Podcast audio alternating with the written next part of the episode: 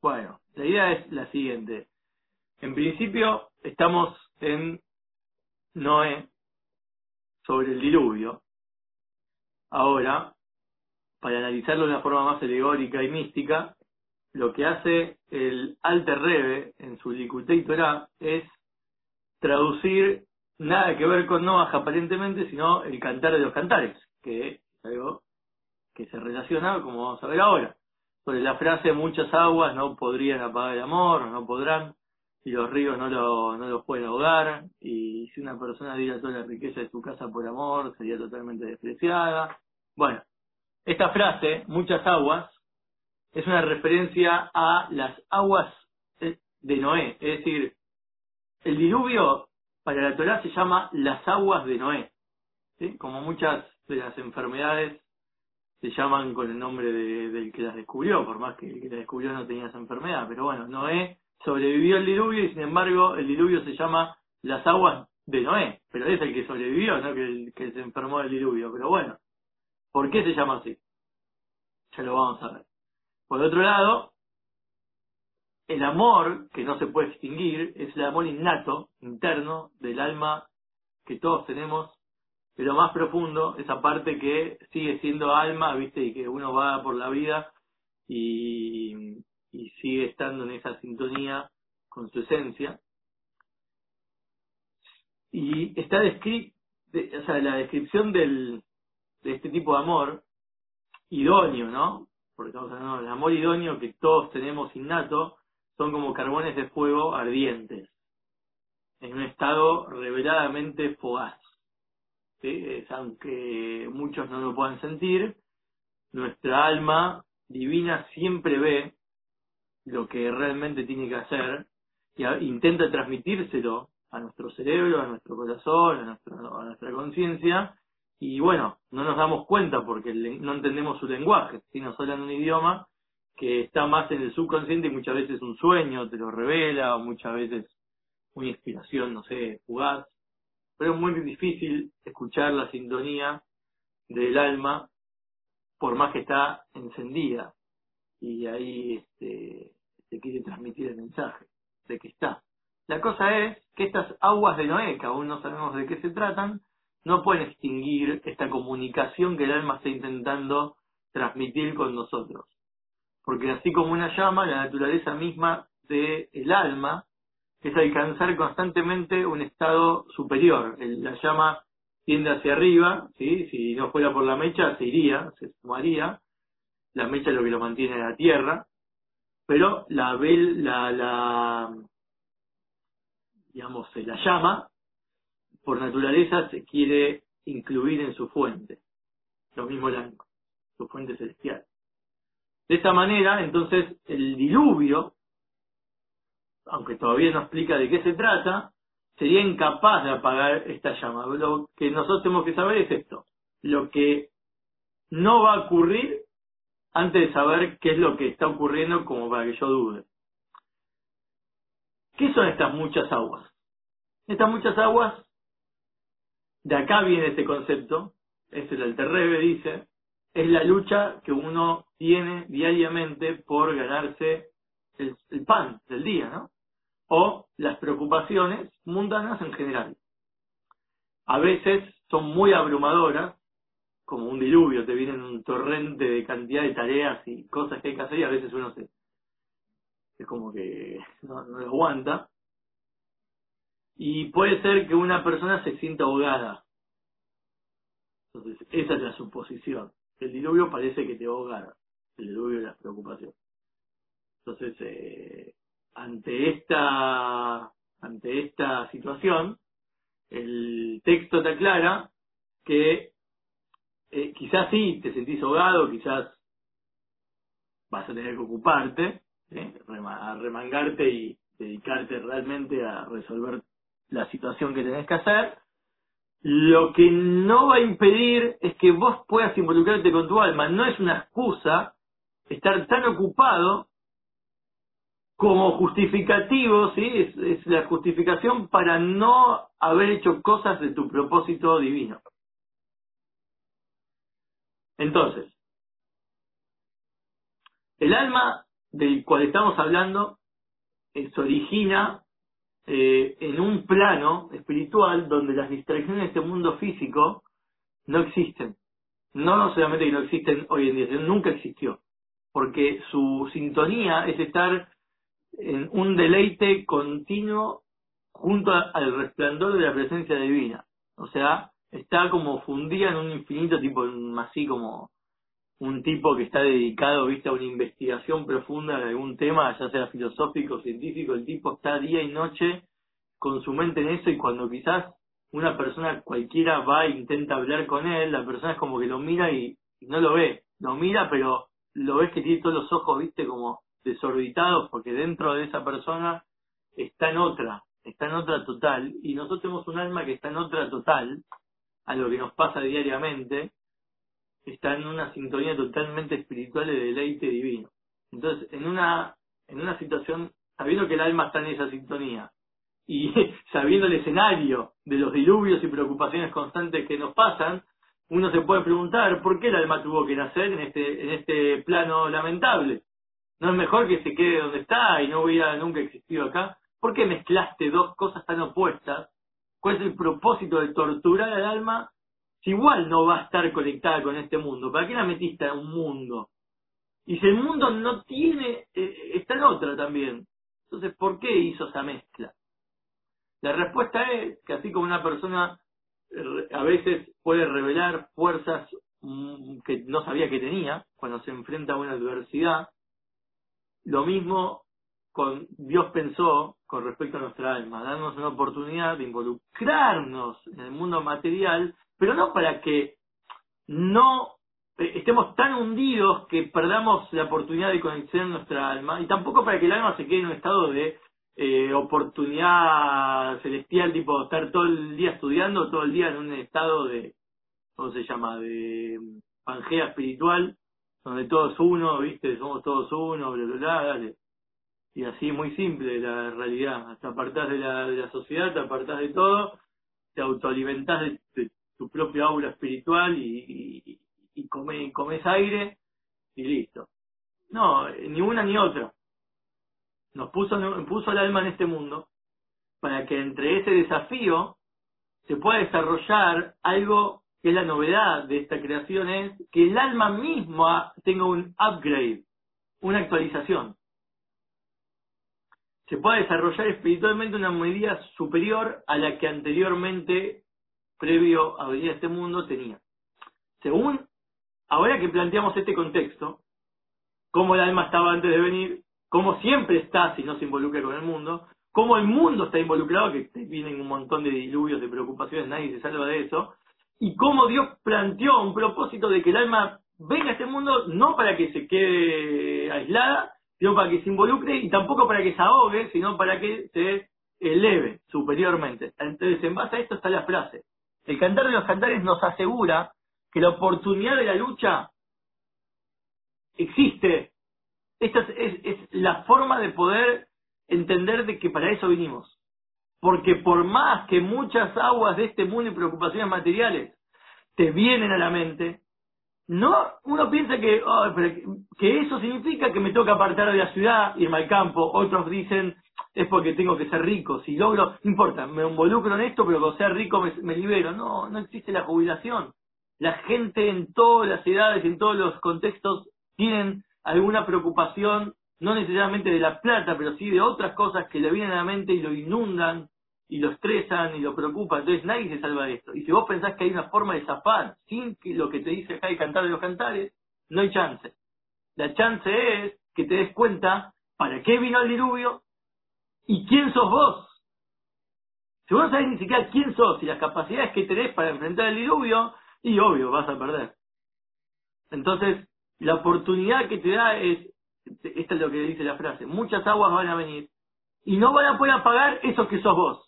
Ah, ¿no sabías que vos eras eso? Bueno, te explico, sos esto. Bien, esto vos no lo vas a perder jamás, por más que te preocupes en el mundo. Al revés, te vienen las preocupaciones para que te involucres con ellas, que ahora vamos a ver cómo y qué y cómo se hace, y hoy es un nivel más elevado del que estabas antes. Viniste a este mundo a.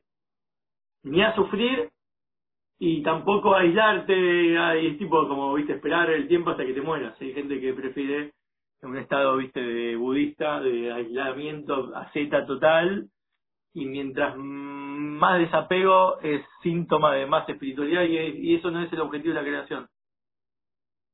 El, el desapego quizás sirva de terapia momentánea, pero el objetivo es apegarte y no ahogarte, sino elevarte. Las muchas aguas del diluvio se llaman aguas de Noé, que es lo que nos faltó explicar. No solo porque Noé fue el protagonista de, la, de este diluvio, sino porque la, la palabra Noah, Noé, viene de una palabra que es Bainaj, descanso. Sobre Shabbat decimos, Bainaj Bayomashvi, descansó el séptimo día. Nah, dice ahí el, Targum, el Targum es el que traduce la Torá al arameo de esa época, sería como el castellano de hoy en día, la gente entiende el idioma, se tradujo al arameo y ahí cuando dice Dios descansó en el séptimo día, dice Nah, Noah. Descansó significa Noah. Shabbat significa Noah. Shabbat viene de Shabbat y Noah se relacionan. Algo lo que lo que promueve la dimensión de Shabbat es lo que promueve Noah. Entonces las aguas de Noah vienen a provocar el mismo efecto que un Shabbat. ¿Cuál es el motivo?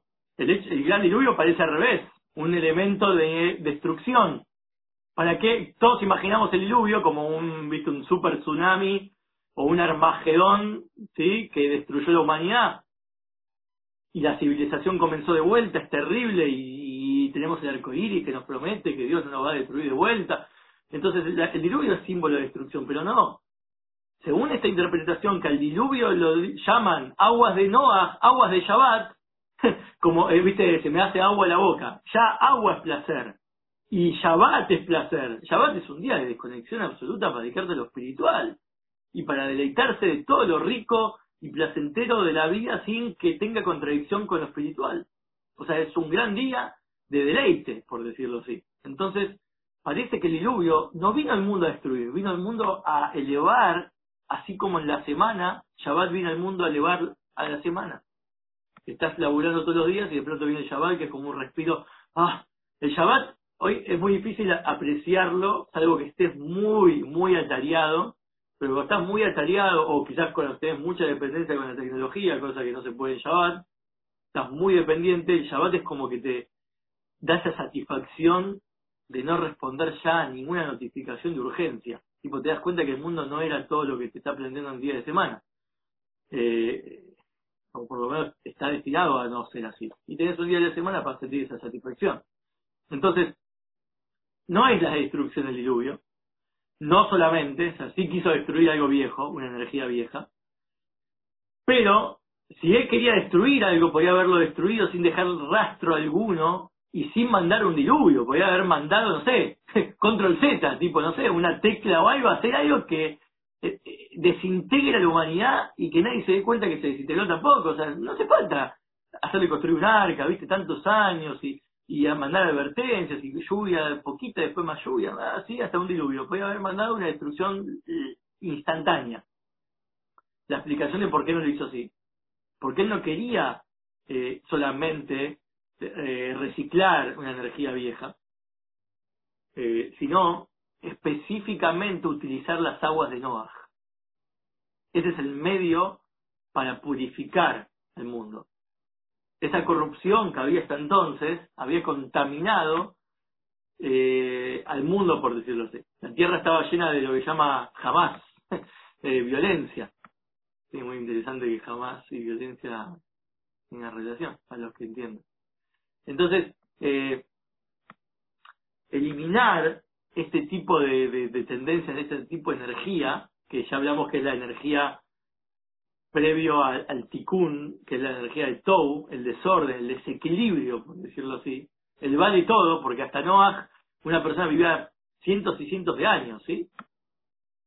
900 y pico de años vivió el que más años vivió.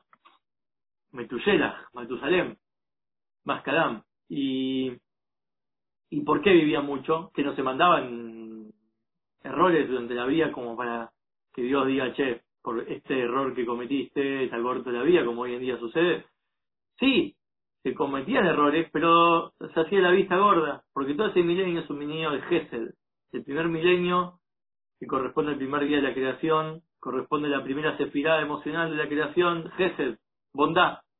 Y Noah comenzó con la segunda, la segunda parte del milenio, que es eh, Geburá, es empezar a corregir, a bajar línea, disciplinar, algo más severo, una energía más severa, porque podemos interpretar que el diluvio sí vino a bajar línea y poner los puntos claros, sí, pero también vino una, una persona que viene a corregir a otro, una persona, un maestro que corrige, un padre a su hijo, un amigo a su compañero, vos, si vos podés, si vos tenés que en algún momento dado encontrás un compañero que ya está, está yendo por el mal camino, si vos podés salvarlo y estás seguro que a vos te va a escuchar, podés utilizar la ira, podés hacerte, hacerte pasar por alguien que está enojado contra él y como que lo odia, pero para que él cambie, no porque realmente lo odias o qué eso, es, es, uno, es un método de utilizar algo negativo como el odio, como un padre que ve que su hijo se está por meter los dedos en los enchufes, no existe que el padre diga,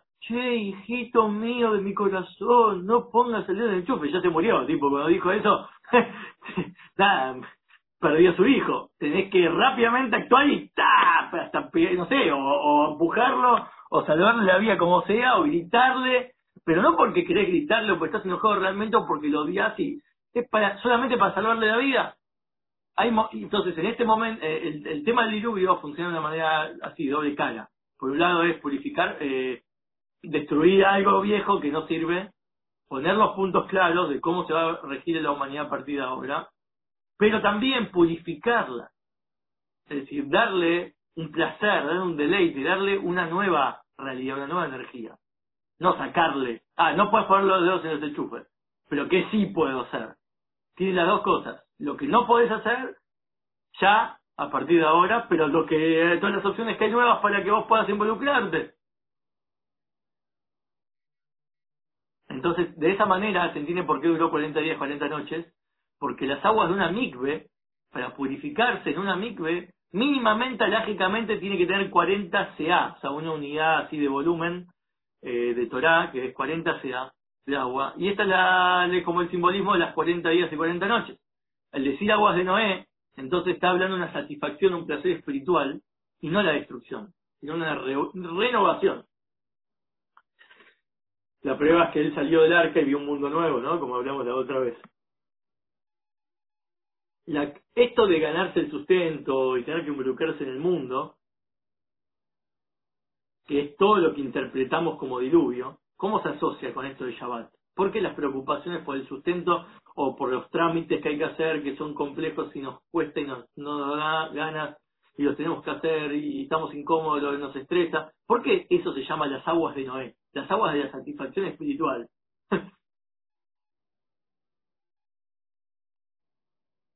porque todos queremos dedicar nuestra vida, si pudiésemos, si seamos ricos, todos dirían, me encantaría tener plata para no tener que trabajar. No existe que alguien diga, me encantaría tener plata y, seguir trabajando. Si, si vos decís eso es porque te gusta lo que haces y ya no se consigue un trabajo. Estamos hablando de trabajo, algo que te cuesta y te molesta y te incomoda. Entonces, todos queremos quizás dedicarnos a algo más placentero que algo que te genera esfuerzo, como la familia de uno, no sé, o disfrutar de los hobbies de uno. Si uno pudiese ser libre, lo haría. La necesidad de trabajar, entonces, es equivalente a servidumbre. Y así como la servidumbre, la, servidumbre también vino a purificar, como el agua vino a purificar. ¿Por qué? ¿De dónde surge el tema del primer trabajo arduo del pueblo judío? Con Abraham. Abraham, en la allá Lejleja, tiene que tomar una decisión. Dios, cuando hace un pacto con Abraham, para que de él, a partir de él, su descendencia, eh, con Isaac, etcétera, sean una descendencia que Dios eh, sí elige para elegir al pueblo, etcétera, Abraham, eh, él hizo un pacto. Le dio dos opciones. ¿Qué querés? ¿Cómo querés? ¿Cómo, cómo destinás a tu pueblo o cómo destinás a tus descendientes si ganarse la recompensa espiritual pasando por el infierno, purgar el alma, el alma que haga lo que quiera en este mundo y después, sácate, te manda al purgatorio y no sé cuánto tiempo, o elevarte espiritualmente en este mundo por medio de la servidumbre en el exilio. Específicamente fue la servidumbre en Egipto, fue el primer exilio.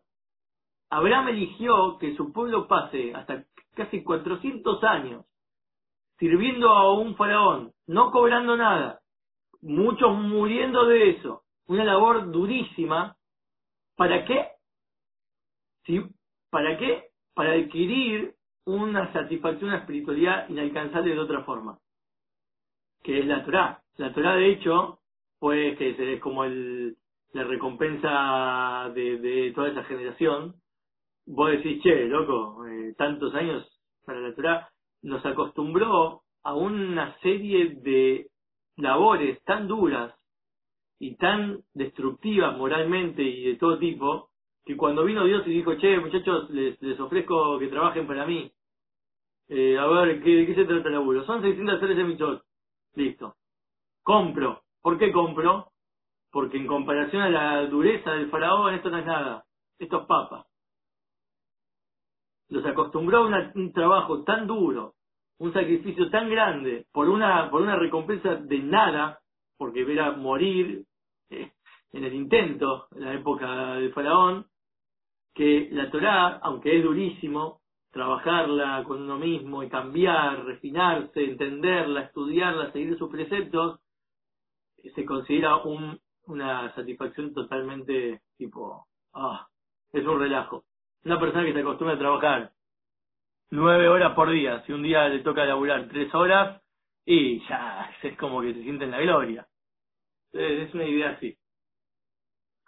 Entonces, servidumbre también es símbolo de satisfacción.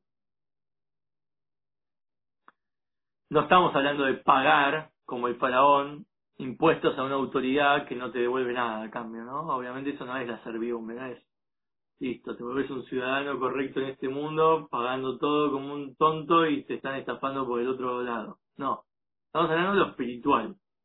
Porque incluso en la época del rey Shlomo, era el apogeo de la autonomía y prosperidad judía, y por más que eran todos ricos, pagaban impuestos de los más caros.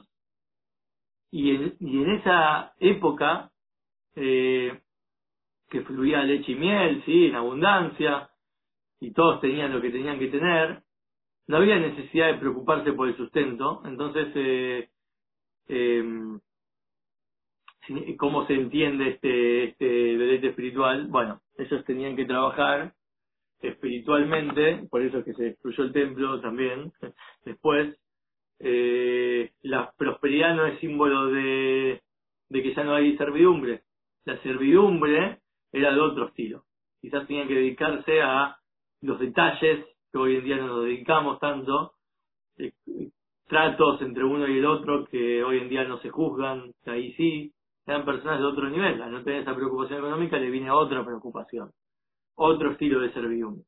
En los tiempos actuales, es una, muchas veces la servidumbre o el agobio es por cosas muy chiquitas también. ¿Sí? Por tener que ir a pagar algo o tener que ir a llamar a una empresa porque te cobró de más. Es re incómodo y es muy molesto y no es fácil estar eh, perdiendo tanta energía en eso. ¿Cómo es ganar, cómo es purificarse estando en esa situación? lo que nos dice es que esas preocupaciones, esas situaciones que nos pueden elevar espiritualmente, tiene que ver con el estado de nuestra alma antes de venir. Por eso es muy importante saber qué éramos antes para saber a dónde queremos llegar con estas aguas. Porque si vos no te reconoces y te vienen estas aguas, sentís que te están más tirando abajo que elevando en el momento que reinterpretes tu origen de quién sos, vas a poder darte cuenta, no es que va a cambiar algo, vas a estar preocupado igual, vas a tener que hacer las mismas trámites que te, si sos espiritual ya no tenés más trámites. No, los trámites los vas a hacer, pero los vas a hacer de una manera que sentís y encontrás la enseñanza o la elevación o el propósito por el cual te eleva, entonces lo vas a disfrutar y otros lo van a sufrir y vos lo vas a disfrutar. Eso es lo que te garantiza. Va a seguir siendo una servidumbre y un diluvio, pero vos lo vas a disfrutar porque vas a reconocer el estado de elevación al que te lleva y la otra persona no se va a dar cuenta. Entonces, para eso hay que primero entender quiénes somos en origen. A la precuela vamos a ir. A la precuela. El Talmud dice en Brajot 17a, con respecto al mundo venidero. En el mundo venidero hay una descripción de mundo venidero como una dimensión en el cual no es venidera, sino es anterior, el mundo de precuela, por decirlo así, que, que es también la que va a venir en el futuro, obviamente como base, pero para más elevado, que es, están, estaban todos cara a cara con el resplandor divino. Es decir, la divinidad y el alma eran como una especie de dos enamorados mirándose cara a cara, enamorados, disfrutando de sus miradas en silencio y de sus rostros de placer. Punto.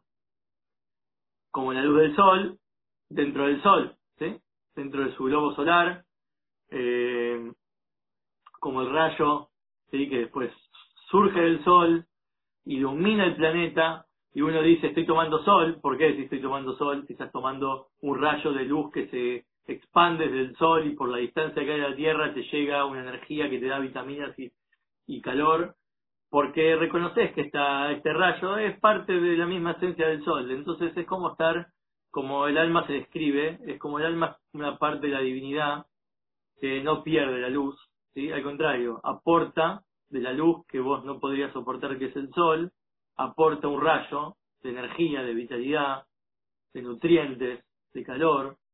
Entonces, ese es, eso es el alma de base en este mundo.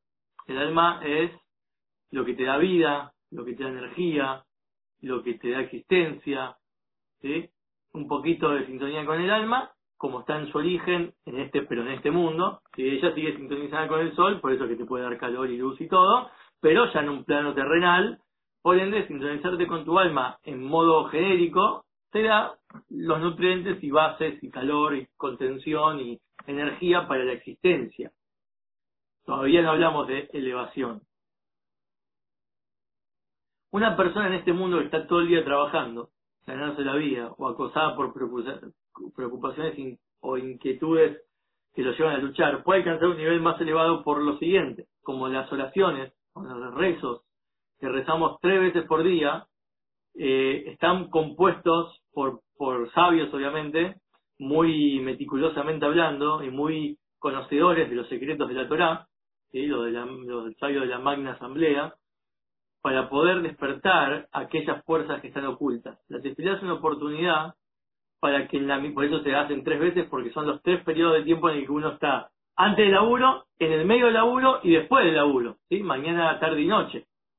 Cuando una persona está metida en sus preocupaciones y se sienta a rezar, se toma el tiempo, lo poco que dure o lo mucho que dure, puede reflexionar en las palabras y en la estructura de la tefilá esa, en el rezo ese, para poder reflexionar cómo es que Dios está constantemente renovando la creación de la nada. Este concepto de renovar la creación de la nada cada día y cada instante necesita una vitalidad específica de ese instante. Cada cosa es un fragmento separado del siguiente y del anterior. Son todos fotogramas separados, píxeles, que necesitan una vitalidad y una energía única de ese momento para ser creados, de, una, de la nada misma.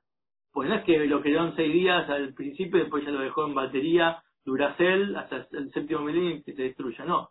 Cada instante eh, se tiene que innovar porque la materia prima de la creación es la no existencia. Bueno, puedes existir solo. Necesitas algo que te impulse a existir y una vez que existís, eh, necesitas una renovación constante y un mantenimiento constante de, tu, de tus fotogramas para vos sentir, por ejemplo, que tenés una memoria que se acuerda que hace unos minutos atrás vos existías y tenés toda una, una y tenés fotos tuyas que exististe y un reconocimiento sobre el tiempo. El tiempo es algo tan complejo porque meditar en lo que es el tiempo significa meditar que Dios también está creándote el tiempo a vos para que te des cuenta que vos eras una secuencia y vos puedas cumplir un propósito en base a lo que hiciste ayer, no repetir los errores del pasado, construir un futuro mejor. No repetir los errores pasados, construir un futuro mejor. Para eso existe el tiempo. Pero no porque realmente el tiempo existe. Para ayer no existe, para Dios no existe el tiempo. Para, vos existe el tiempo porque Él crea el tiempo en este instante. Toda esta meditación, que es muy compleja, muy filosófica y existencial, no es mi idea involucrarse en los detalles de esta meditación, sino por algo se llama meditación, porque uno tiene que meditar, tiene que reflexionar solo. Y la tefilá habla de estas, de estas cosas, particularmente la de la mañana. Cuando uno medita en esto, en medio de su día o antes de que empiece a trabajar, entonces, entendiendo lo que estás diciendo, podés, ahora vamos a ver cómo conectar, que esta idea nos ayuda a entender cómo nos va a poder elevar eh, las preocupaciones diarias. Porque ahora vamos a reinterpretar qué son estas preocupaciones. Están siendo creadas de la nada, por un Dios, como cualquier cosa de este mundo. Ahora vamos a ver, acá lo explica así. Un Midrash, Breishit Rabá, también cita el Zohar, también cita el Morene Bujim, que es el, la guía de los perplejos, y también cita eh, las cartas sagradas del Alter sí, se cita a sí mismo, ¿no? en sección 20, bueno, después hay un montón de fuentes, pero ahí en, en todas estas fuentes dice que ninguna hoja de pasto o de hierba crece en este mundo sin ser dirigida individualmente a crecer por una fuerza espiritual que se llama sumasal. O sea, no existe, obviamente, ninguna criatura, pero ni siquiera un fragmento de hierba puede existir si no tiene una fuerza que la hace constantemente, se ocupa personalmente de que esa pequeña partecita de la hierba crezca. Todo tiene su origen específico que la hace crecer. Hay una jerarquía de fuerzas espirituales que canalizan a la fuerza creativa de Dios en el mundo. Porque no es factible que una brisna de hierba, por ejemplo, se nutra espiritualmente eh, de Dios mismo. No es de Dios mismo, sí es de Dios, pero para la Kabbalah y para los detalles energéticos, cada cosa tiene su origen específico o fuerza espiritual específica. Es como que Dios sería como la parte continente, así, a todos nos vida Dios. Ah, eso es fácil. Si vos querés estudiar más en detalle, es como el cuerpo humano. A todos nos da, el cuerpo humano vive del cerebro. Ah, bueno, que vivo. Pero qué parte del cerebro da vitalidad, qué parte del cuerpo, etcétera. Entonces, ¿qué parte de Dios se, eh, le da vida a cada elemento? Una hierba tiene su propio masal, una manzana tiene su propio masal, ¿sí? la roja su propio masala, la verde, que es otro tipo de, gusto, por ende tiene que tener otro tipo de origen, etcétera. Entonces, cuando un rey, por ejemplo, quiere implementar su voluntad, dando a conocer, yo quiero que hagan algo, les pido que hagan algo. Y para pedirles, les doy a conocer qué es lo que yo deseo. Cuando yo te digo lo que quiero que hagas, no es haceme esto, Haceme esto significa, te estoy diciendo lo que yo deseo obtener. Los funcionarios que están escuchando a este rey, que le, están, que le está pidiendo una tarea y le, está revelando qué es lo que él desea, tienen un montón de responsabilidades y también, a su vez, ellos se encargan de instruir a otros, porque tienen delegados, eh, eh ¿sí? como que delegan sus tareas a subordinados más bajos que ellos. ¿no? Eso es común en una jerarquía de un gobierno. ¿Sí? Tenés un presidente y después tenés todos los funcionarios y ocupaciones y roles que para implementar todos esos mandatos. Antes era más, bueno, hoy en día no funciona tan así, pero en una jerarquía de un rey, el rey sí, viste, era el que tenía la palabra, pero su palabra después pasaba por una serie de jerarquías hasta que llegaba hasta el no sé, común de, alguna aldea. La cuestión es que esta, esta jerarquía, mientras más alejado del rey está, más específico, ¿sí? Cada uno tiene su propio patrón. La cuestión es que el deseo del rey, de que, por ejemplo, eh, no sé, eh, quiere que un jardinero particular ¿sí? que plante algo o, trabaje una cierta hierba. ¿Cuál es su deseo? ¿Cómo ese jardinero está trabajando? Tiene que dedicarse con su propia mente a, investigar esa planta y la planta va a sentir que la que manipula su existencia es el jardinero, no el rey. Entonces, la brisa de hierba no es un proyecto personal del jardinero. Sí, es uno de los lugares de la jerarquía, pero a fin de cuentas esa hierba existe porque un rey desea que exista y se mueva y se manipule de esa forma. Es un ejemplo en verdad muy básico, pero es un ejemplo que si lo das vuelta una y otra vez, para poder entender cómo funciona la creación y la existencia de cada cosa, hasta tu propósito personal con Dios. Entonces, lo que nosotros queremos saber acá es qué es lo que motivó al rey a dar su orden para embellecer el reino. Si vos no conoces al rey, no podés saber si el rey quiere embellecer su reino a través de su jardín porque él le encanta la naturaleza o los paisajes. No sabés si es por eso o quizás él sabe que una cierta hierba mejoraría la economía del país, no sé. ¿Cómo sabes? Si está haciendo una obra pública para porque está en candidatura para que lo elijan, o si está haciendo una obra pública porque el tipo tiene una tendencia, le gustan los subtes, le gustan las plazas, y por eso es que le arregla esas cosas. O porque es ingeniero, o porque... ¿Cómo sabes? No sabes su deseo íntimo y profundo. Lo que vos sabés es lo que está ocurriendo en la parte superficial. Entonces, conocer al rey personalmente es lo que realmente importa. ¿Por qué? Por más que vos no tengas una relación directa, porque a vos no te incumbe qué es lo que le pasa, porque vos a fin de cuentas necesitas pagar tus impuestos para que no te echen de tu casa o de, lo que sea, pero vos te relacionás solo con la comuna barrial o con tus recibos o las empresas que a vos te, te dan instructivos, y no con el rey, a pesar de que es así, que estás preocupado por resolver baches y baches que son particulares, si vos te dedicás, como es la tefilá, a ver el origen de tu existencia, que todo vino de la nada, todo necesita de, un, de Dios que lo cree en cada instante, y sos el deseo original de Dios, y entender quién es Dios y por qué desea esto, hasta y después llegar a ver en tus particularidades eh, qué energía específica te da existencia a vos en tu generación, como vamos a ver hoy, después. Pero esta meditación ya nos está dando una idea de lo que quiere lograr.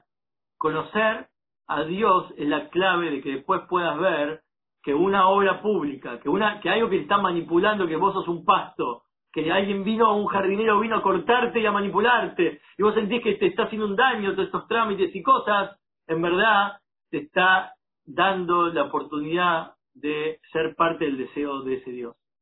Es decir, conocer que, por qué te están pasando esto, porque Dios quiere de vos algo, entonces escuchar lo que Él quiere y después vas a, no vas a sufrir los cambios que vos tengas que hacer. Porque vas a estar conociendo la razón y el deseo profundo y el deleite que tus cambios y tus sufrimientos provocan eh, en Él, por lo cual ya no van a ser de sufrimientos. Una persona que trabaja, entonces, se dedica esto, este tiempo a rezar y a meditar de esta forma, todo su esfuerzo y toda su preocupación, ya sea una persona que es rica o pobre, eh, si no tiene comida al final del día, o un rico que se preocupa por ver si sus empleados no los roban, eh, lo que sea, puede reflexionar, así como un pastito, que de dónde viene de dónde viene realmente tu sustento y tu preocupación, de qué fuente, como vimos la otra vez, que todo viene de la mano, ayer me sé que te enriquece con su bendición, y no el medio que utilizaste para enriquecer. Entonces es la misma idea, pero de una forma más profunda, de meditar como eh, hay una serie de jerarquías, hay ángeles, hay, hay, hay montones, más complejos estos más, es una meditación, hay que dedicarle tiempo y hay que dedicarle calidad también para poder descubrir cómo todo es una mamushka, que adentro hay otra y otra y otra, y al final, viste la muñeca rusa, y al final descubrís que como que en, como dijo el rey David cuando le insultó su una persona que pasaba él estaba escapándose de su hijo Absalón que se estaba revelando, desde justo lo estoy resumiendo en estos audios, eh, vino una un, un sabio que lo empezó a insultar y a tirar piedras, y el rey David en vez de matarlo directamente para sacárselo de encima, teniendo toda su brigada que lo protegía, se la bancó porque él dijo, no nada, nada sucede sin el permiso de Dios. Y Dios quiere le dio energía a esta persona para que me insulte y para que me tire estas piedras, para que me avergüence. Es una forma de demostrar que él está acá y que yo estoy pasando por esta situación porque él quiere que eh, yo me eleve. Entonces, eh, todo eso él lo, sabía, por él no respondió. No reaccionó de manera negativa. Ah, ¿qué? ¿No le insultaban? ¿Qué? ¿No le tiraban? ¿No le llevaban las piedras a su cuerpo? Sí, pero su reacción era diferente a otro que podría haber reaccionado eh, con dolor, sufrimiento, angustia o insultar o matarlo. Entonces cambia mucho, es un cambio radical, pero la situación externa parece la misma. Sí, vino un jardinero y te quiso cortar, pero no, no te quiso cortar, no vino un diluvio y te quiso matar. Sí, te quiso cortar y te quiso eliminar un montón de cosas que no iban más, pero para purificarte, para elevarte, siempre y cuando vos medites y seas inteligente para darte cuenta y te dediques el tiempo. Esto es el alterrebe, en pocas palabras, esto es lo que nos plantea, es todo un laburo, parece que es como otro tipo de laburo, es una servidumbre, pero a nivel interno, a nivel reflexión, a nivel mental, espiritual, ponerte en un estado ya de, de trascendencia sobre todo esto, Después de reflexionar todo esto, el alma se va a despertar de vuelta todo eso que, todo ese amor que no sentía porque lo venían a encabronar, va a poder despertar esos carbones ardientes que salieron, salen de la oscuridad, te vas a dar cuenta que Dios es lo máximo, Dios está con vos, Dios te está enseñando, Dios es tu maestro, tu padre, tu amigo, y vas a conocer por qué Dios quiere esto, por qué Dios está en este momento dedicando a cortar tu, tu, tu pequeña hierba, y entonces eso te va a despertar unas ganas de unirte a él y estar y ser parte de su legión, ser parte de su estar incluido, pero no incluido como estabas antes incluido, porque si no entonces llegamos a lo mismo. Para eso te suicidás y listo. Si sabés que vos venías, estabas con él, y estabas disfrutando de su presencia, sin haber venido a este mundo, entonces chao, te la aspirás. Pero la oportunidad que te da esta meditación es estar con él sin perder tu existencia material y estando en un mundo material y estando con él al mismo tiempo. Es algo nuevo.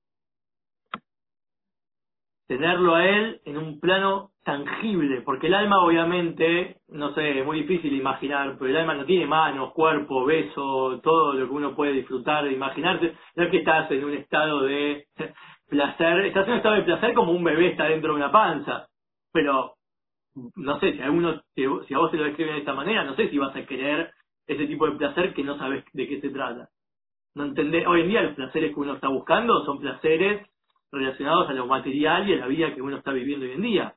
Entonces, eh, por más que el alma estaba antes en nuestro de placer, el nivel de placer que adquiere es superior porque ahora es tangible. Ahora es con la boca, con el corazón, con las manos, ahora es con todo lo que vos podés eh, vivenciar en este plano es superior. Eso se llama superior porque lo, eh, lo digamos, lo, lo upgrade, lo actualizaste.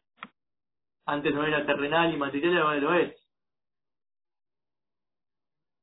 Esto se llama Teshuvah. Acá donde dice el texto, este nivel de amor es lo que en otros lugares entendemos como Teshuvah. Que en otros lugares vemos que es como una especie de arrepentimiento de lo que hiciste mal o de regreso a lo que eras antes y reconectarte con tu origen. Teshuvah, en este caso, es poder lograr eso, como vimos la otra vez, un feedback. En efecto, el alma, el alma ya estaba con él. Mandarte lejos y abrumarte con el diluvio significa adquirir un retorno, un feedback que antes no existía. Pero tanto en vos, no solamente para Shem, para vos mismo eh, que en otras palabras se refiere a ese amor que dice el Shema, mejor me odeja con todas tus fuerzas, que es superar tus, las, energías con las cuales viniste a través de la involucración con lo mundano. Y en base a eso eh, podemos entender la necesidad de Dios de hacer este de esta de este viaje que el alma tenga este viaje ¿sí? a un plano terrenal que es llevarlo a un nivel de oscuridad, como sabemos el ejemplo de que la luz que sale de la oscuridad es superior a la luz misma, que es un ejemplo muy sencillo que en verdad es, vos tenés una luz de, común, ¿sí? Eh, de, linterna, ponele, durante la luz diurna del día, una linterna no se aprecia su, su brillo. Pero si vos la apuntás en la noche a un abrigo negro de terciopelo, ponele, vas a ver cómo brilla el abrigo, de una forma que antes no brillaba. Ahora la luz tiene un, cumple un propósito superior. Esto es lo que pasa a una persona que pasa por un momento oscuro tremendo y eso hizo despertar fuerzas y facultades eh, ocultas. Bien. Eh,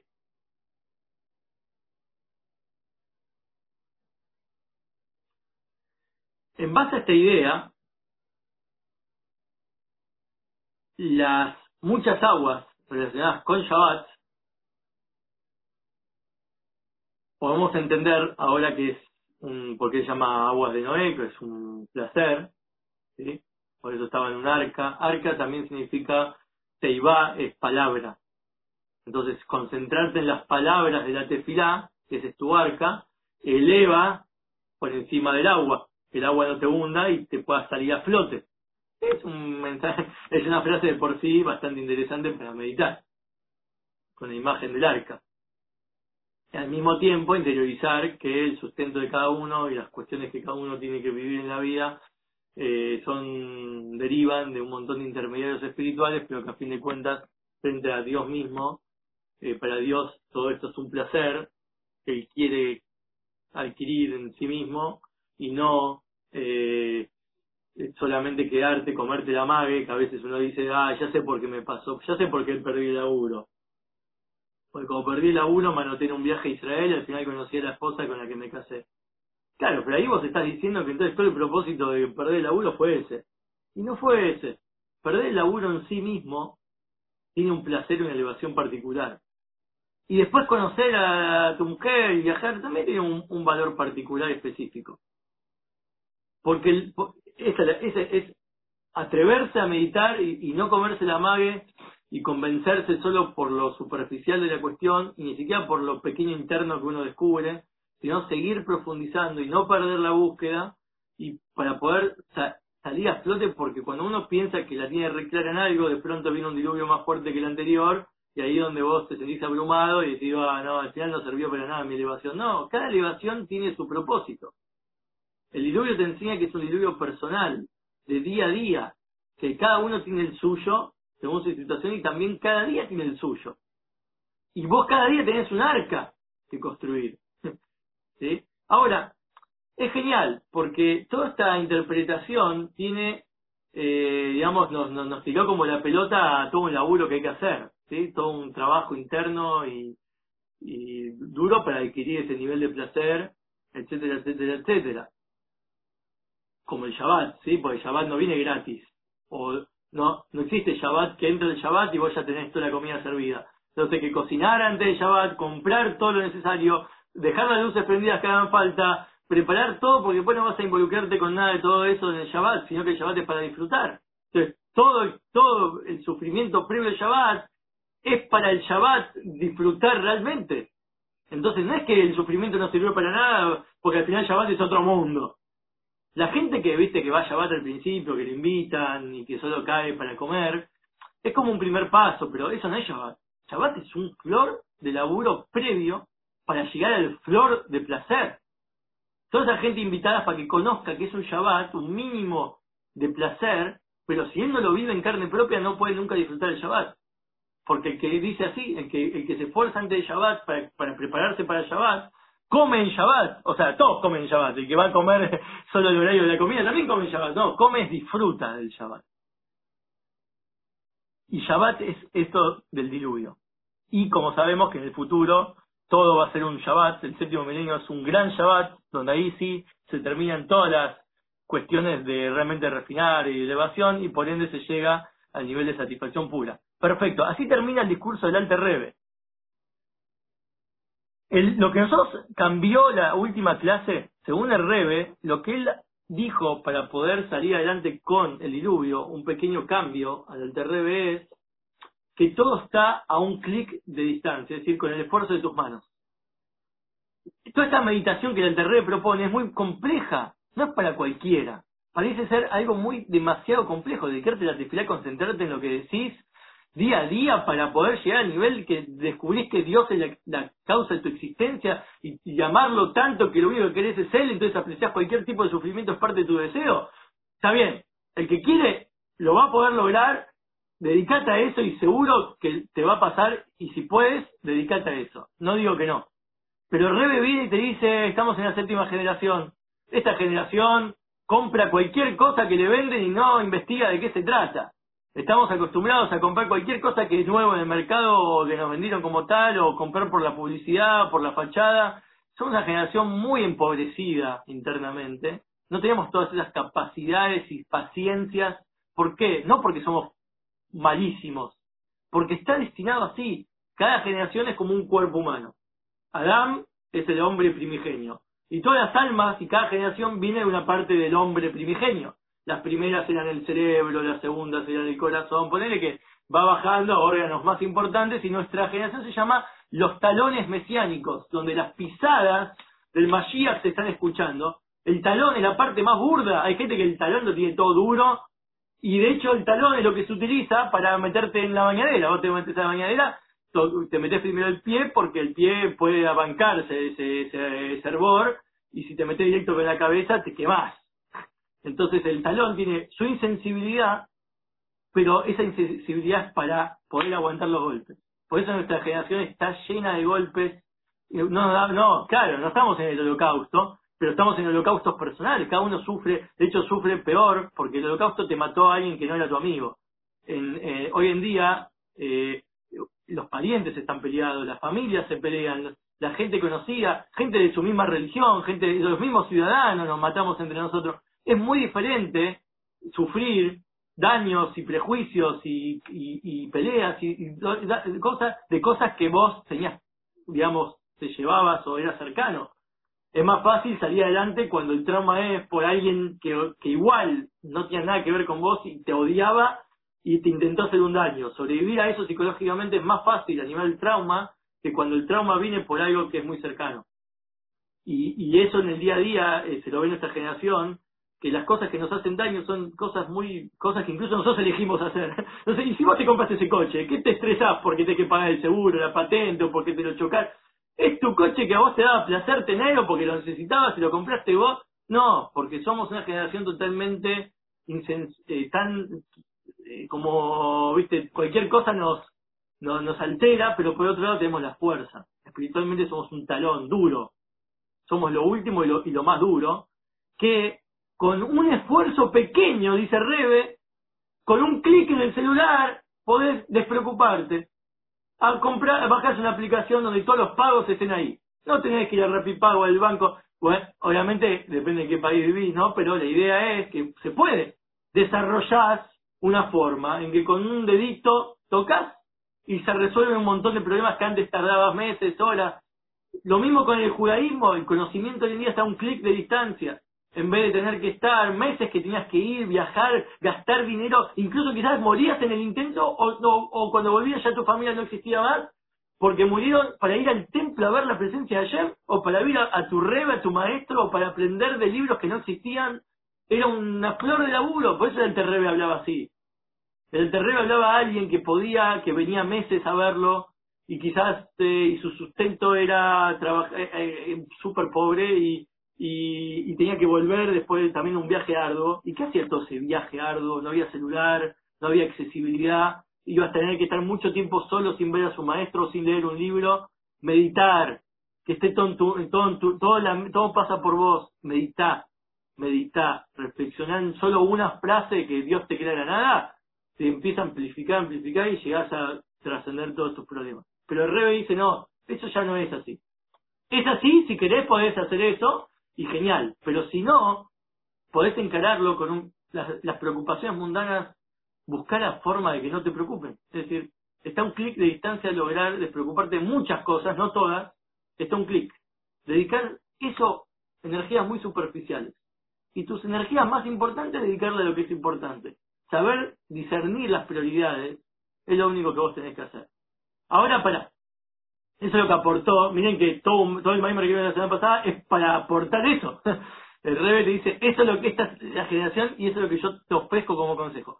El Rebe, eso es en un año de Rebe, pero el año de Rebe 92, que nosotros conocemos como la, palabra del rey, Bar Malhut, ¿por qué la palabra del rey? Porque a fin de cuentas, en Sefirot, la séptima de, de las siete sefirot emocionales es Malhut. Malhut ya es lo terrenal, es la parte superficial donde ya se comunica con el fin. Entonces el Alterrebe es como la parte Gesed, ¿sí? Eh, eh, en, ese, en, esa, en esa secuencia, ¿no? Bueno, ¿qué dice el Bar Malhut? Las palabras del 92. Eh, bueno, voy a intentar hacerlo lo más eh, resumido posible, pero dice que en esta semana, al ser la, el Shabbat Noah, Shabbat Noah, se lee Noah cuando ya pasamos por todo el mes de Tishrei, de las fiestas, el primer mes del año, y, eh, o el séptimo según que cuenta, y también el Shabbat Bereshit, que es como el primer Shabbat después de la fiesta, ya es como se terminó ya todo el, digamos, todo el contacto con el alma antes de venir a este mundo, es decir, todo lo espiritual ya lo tuviste. Ahora, Noah se lee, ¿sí? En el Shabbat, Noah quiere decir que Shabbat es el séptimo día de esa semana que recién pasó, que empezó en domingo. Domingo sería como el primer día de la creación, porque una vez que se creó el mundo, el primer domingo que, viví, que vivió el hombre es para Yad Noah. Lunes, martes, hasta llegar el Shabbat. Entonces, ¿qué quiere decir? Que ahora es un buen momento para hacer un balance. ¿Un balance de qué? Del nuevo año. Porque el año que ya pasó, ya pasó. Y todo el disfrute del año pasado y el balance que hiciste el año pasado en Elul, en el último mes del año pasado, ya lo disfrutaste con las nuevas fiestas. Ahora viene un balance del nuevo año. Vamos a examinar nuestra, eh, situación para poder tener un nuevo mundo, una nueva era, una nueva energía. Vamos a meternos en un diluvio propio, personal. Y hay dos maneras de hacer un balance. Eh,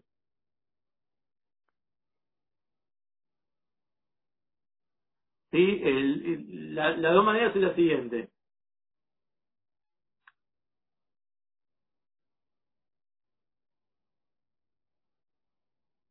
El balance sobre eh, la, la, la conducta personal de cada uno y lo que vos tenés, lo que vos fallás y solés fallar o tus debilidades y el otro es en la participación con actividades positivas, porque una cosa es mirar todo lo que haces mal eh, y otra cosa es lograr aportar algo positivo para mejorar. Entonces, son los factores negativos con un poquito de luz, con un clic de distancia, con un poquito de esfuerzo disipas mucha oscuridad. ¿Sí? Un poquito de luz desplaza mucha oscuridad. Entonces, un poquito de, de, autoanálisis y reflexión ya es suficiente. Podés eh, empujar, vos pensás que no, pero hoy en día avanzamos todo muy rápido, así como la tecnología y todo avanza muy rápido a alta velocidad, hoy en día estamos más preparados para que una, una pequeña reflexión o una, un día de terapia, un día de catarsis, logra empujar muchas, muchas mochilas acumuladas de mucho tiempo que antes era más difícil, tenías que hacer un viaje por el mundo de a y por eso eh, todavía tenemos el chip y muchos intentamos hacerlo, pero ahora el mundo mismo te está mostrando que no hace falta viajar y no hay a dónde ir y todos los, países viven lo mismo, no hay tercero o primer mundo porque en verdad tiene que ver con, con, el tipo de noticia que lees, porque están todas en la misma, ya sea si es rico o pobre, si es un país primer mundista o no, tienen todos sus, sus diferentes problemas. Por ende eso te hace reflexionar de que no estás, no estás mal donde estás, entonces ponete un poco las pilas a disfrutar del lugar donde estás de una manera óptima. ¿Sí? Si ya no tenés a dónde escapar, el entorno que te rodea es suficiente para poder concretar tus deseos y, y, y, y, propósitos. Pero eh, tiene que haber una fusión también con el aspecto positivo, ¿sí? no solo lo negativo, sino poder elevarse. Entonces, los sentimientos personales si vos te enfocás solo en lo que estás mal, te vas a amargar y vas a sufrir. Y si te enfocás solo en lo que tenés que hacer bueno y no te enfocas en lo que tenés malo, y vas a terminar haciendo cosas que no, no tienen autorreflexión y por ende te, te vas por los caños. Entonces tiene que haber una fusión de ambas cosas. Esto que está explicando acá no parece ninguna novedad aparente, es algo muy eh, común, ¿sí? pero vamos a asociarlo, dice Rebe, eh, con, con, la, con Shabbat y particularmente con el séptimo milenio que había dicho el último del discurso del Terrebe, que es como va a terminar todo, que todos vamos a vivir en un bliss, en un disfrute espiritual, en un placer espiritual constante y ya no va a hacer falta más autobalances, autorreflexiones y preocupaciones. Entonces, ¿cómo lo va a conectar? porque a fin de cuentas, eh, si el futuro que nosotros esperamos es de alegría y de disfrute, nuestra autorreflexión y balance y, y, y, y cambios y, y, todo lo que tengamos que hacer para llegar a eso, tiene que ir ya enfocado al disfrute. Vos no puedes decir, voy a disfrutar, voy a trabajar y sufrir 80 años y después voy a jubilar y disfrutar. Cuando tengas 80 años no vas a saber qué es disfrutar, porque te dedicaste toda tu vida a aprender qué es sufrir.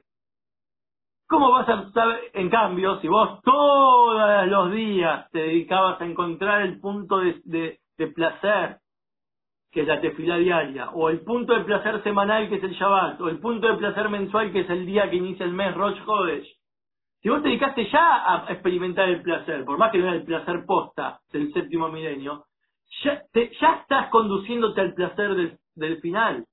Porque si no, cuando llegas al final es como que me, te invitaron a comer y vos no tenés ni idea quién preparó la comida, de qué está hecho. Y sí, comés, pero no comés. Comés, pero no comés porque comés y no disfrutás. Lo que quiere decir es, no es que te va a pasar eso, ¿sí? no es que estamos poniendo una, una condición, todo el mundo va a disfrutar esa era, pero hoy en día está tu oportunidad de vivir hoy el disfrute.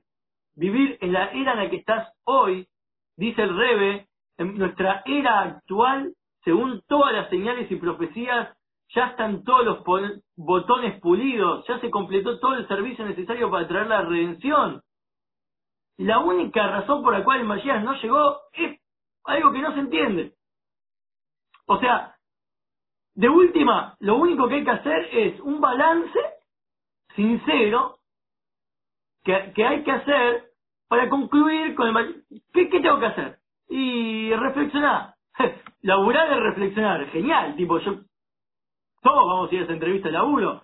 Si solo tu trabajo es algo que solo genera un esfuerzo mínimo, como un balance que tenés que hacer dentro tuyo y te garantizan la redención, lo haces. Lo que está diciendo es todo ya se concretó a nivel global. Lo que un individuo tenía que por su cuenta, porque obviamente todos tenemos alguna deficiencia que cambiar, queremos crecer y no estamos, no somos perfectos. Bueno, pero en tantas generaciones que existieron a nivel global generacional, nuestra era actual es una era que ya, por todas las generaciones, ya está refinada. Si vos tenés que hacer algún aporte individual, porque vos querés cambiar, o tenés que cambiar, o te sentís defectuoso, no va a afectar al, a que no lo hagas o que sí lo hagas, al como la generación está en eso. Como una persona que tiene un, una uña eh, que le duele. Una uña que te duele no hace que dejes de ir al laburo o asistas a tus compromisos. Pero sí, tenés que ir a corregir el problema de tu uña, ¿sí? O te clavas una astilla, lo que sea, tenés que ir a corregir el problema porque te duele. Pero, te, pero que te duela no te quita la concentración y el foco de atención para poder disfrutar todo el resto de las cosas que tenés que hacer. Entonces nuestras individualidades a corregir son como eso. Algo que no afecta a que vos puedas vivir todo lo que ya está hecho. Todo lo que ya está hecho, disfrutalo. Y sí, paralelamente corregite. Pero corregirse no es el medio para llegar al disfrute. El disfrute ya está accesible. Es como lo que yo digo, no hay un orden para empezar a estudiar Torah. Ya la Torah fue revelada, no tenés que vos inventar un libro, tener nuevas ideas. No, y no te esfuerces tanto con eso para qué, para decir, querés después aportar tu propia Torah al mundo y escribir un libro o un anexo, hacelo. Pero ¿para qué, ¿para qué invertís toda tu energía en eso? Para probar tu opinión y tu punto. Yo puedo ser como los sabios que opinan. Y entonces yo puedo elegir qué mitzvah es verdad o no. Ah, sí, nada, dedícate toda tu vida a hacer eso, dale. Y después vamos a ver si seguimos. Ojalá, dale. Si lo haces en tu vida y descubrís cómo ya no hay que hacer más mitzvah, dale, hacelo, dale. Pero acá te dice disfrutar porque todo eso no te, no te impide, no te impide, todo lo que ya está revelado y accesible es para disfrutar, no es para esforzarse. Y todo lo que vos te tenés que esforzar es algo menor que tenés que ir haciendo y lo vas a hacer con tanta alegría sabiendo que es tan poco y tan innecesario que lo vas a hacer por, por el disfrute también, por, para aumentar más disfrute. Mirá lo que dice Rebe, o sea, el Alterrebe te mandó toda una labor de meditación, si no es imposible. Y hasta el Rebe también dijo, ah, bueno, está todo más accesible que hoy en día con una labor superficial de tus manos. Pero acá ya te aclara, acá ya te aclara cuál, abunda abunda los deleites. Va, bajate una aplicación que te mande la comida a tu casa y te dedicate a estudiar Torah. ¿Qué te vas a poner a cocinar una comida, comprar la comida, elegir cada producto, ir a cazar el animalito o el vegetal y a colectarlo en el campo? Dale, perdé tu tiempo en eso. No pasa nada, hacelo, hacelo. Pero entonces, ¿para qué viniste a este mundo? ¿Sí, ¿Qué, ¿Qué eleva? Que ellos ya lo hicieron en otras generaciones, otra gente lo hace por vos. Que ellos no lo hacen porque ese es su disfrute, lo hacen porque sirven a la ciudad, ese es su trabajo. Y vos recibís esa verdura emplasticada, en un, envuelta, eh, eh, eh, y, para que vos vayas y la comas y para saciar tu hambre y disfrutar de esa comida y poder dedicarte a tentar una elevación superior y conocer a Dios en eso. Lo mismo con todas las cosas que haces. Es, te están gritando, te están tirando piedras. No, no te están tirando piedras, no te están gritando. Es la oportunidad de ver que Dios te está llamando la atención. Entonces, ¿quién es Dios? Ah, bueno, empezá a pensar quién es Dios y después ves qué es lo que te quiere decir. Y ahí te vas a meter en un mundo donde, donde es puro placer. Te fuiste, te olvidaste que te están insultando, te pusiste a meditar. Pero el Rebe te dice, eso ya lo meditó otro. Nada más léelo, nada más estudialo. Ya lo meditó otro, ya lo imprimieron. Porque no existían las imprentas en esa época del Terrever. Eh, recién empezaban, sí, existían, y por eso se imprimió el Time y todos los libros, pero era, era algo muy elitista. Hoy en día, dale, es un clic, léelo, está traducido en tu idioma, nada más léelo, revuelve un poco y vas a ver cómo encendés tu llama y empezás a, empezás a actuar, y empezás a disfrutar. Eh, y es como es una sanación que la sanación global ya está, la sanación eh, individual depende de ese poco esfuerzo. Entonces todos los plazos para este, esta redención, este, el Mashiach, ya pasaron los plazos. No es que hay que hacer algo para que venga. Ya está. Ya volvimos en Teyubá y ya hicimos todo a nivel generacional. Y ahora depende que el Mashiach quiera venir. Es decir, que él, que él por su propia cuenta quiera, quiera venir. El Rebe dice, termina gritando siete veces, como en Yom Kippur al final, Abayá U Elohim, Hashem U Elohim, Yud es Elohim, Yud es el nivel que trasciende la naturaleza, Elohim es naturaleza, entonces es conectar la nuestra alma que venía por encima de este mundo con este mundo. Y siete veces, porque son las siete generaciones, o el ciclo de siete semanal, que se repite, o el ciclo de siete emocional, por eso el número siete tiene su valor muy místico y conocido, que, está en todas partes. La naturaleza fue creada con ciclos de siete, de siete días, siete milenios, también la Shemitah, cada siete años se separa la tierra de Israel. Hay muchas cosas con el siete. Y por lo tanto, eh, esta frase siete veces es intentar eso. Nosotros somos la generación que somos la séptima generación y somos los que estamos en el final de, del asunto y por lo tanto vivirlo como la final. La final es mucha tensión, sí, es verdad, mucho estrés, sí, es verdad, de eso depende todo y es el último, pero también es el último partido. Es decir, es lo último que tenés que hacer. Eso te da fuerza, porque si es lo último, entonces me entrego total. Si fuese que este no es el último partido, muchos jugadores piensan y dicen me tengo que guardar para el próximo, porque quizás es más difícil. Y ahí ya no está jugando del todo bien. Pero en esta generación es el final del final, entonces es el final. Entonces ya total. No tienes nada para perder porque el, final es vivir el placer de la redención. Entonces, ¿qué mejor que conectarte ahora con la redención y empezar a disfrutar con, de antemano? Como uno que puede adelantar Shabbat. Shabbat, legalmente, puedes, después de ya de una cierta hora del mediodía, se puede uno vestir el Shabbat, dejar la casa así como está, y ir al templo, empezás a hacer, eh, prender la vela, incluso si tienes una vela que se puede prender y dura, haces y así ya se puede empezar a experimentar el disfrute del Shabbat lo mismo hoy en día, de lo que dijo Rebe. Despreocupate qué cosas tenés que hacer para eh, producir el último golpe para que se termine todo. Hacé, vos hacé lo como si fuera lo último. Y todo el tiempo haces así y eso y vas a vivir el resultado que estabas esperando. Para que todo, esa la forma es, bueno, eh, abriendo los ojos, algo, algo tiene que ser algo muy sencillo como hacer una pequeña reflexión, un pequeño balance de donde uno está parado y con eso se consigue. Es muy sencillo y a la vez se gana algo muy complejo y excelente. Selecto.